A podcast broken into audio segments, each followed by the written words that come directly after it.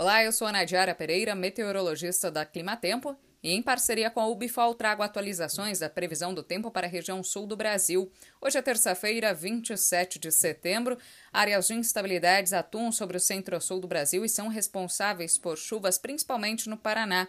As chuvas, inclusive, sobre o estado paranaense, têm impactado atividades no campo, como a colheita do trigo e também o plantio de grãos da safra verão.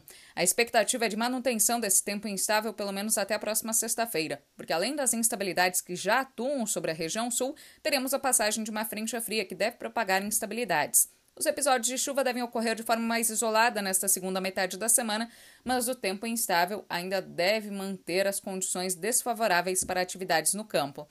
Durante o próximo final de semana, o ar seco volta a ganhar força e as temperaturas devem se elevar, o calor deve aumentar durante as tardes, condições que devem beneficiar atividades no campo e também o desenvolvimento das lavouras que encontram-se com bons níveis de umidade no solo.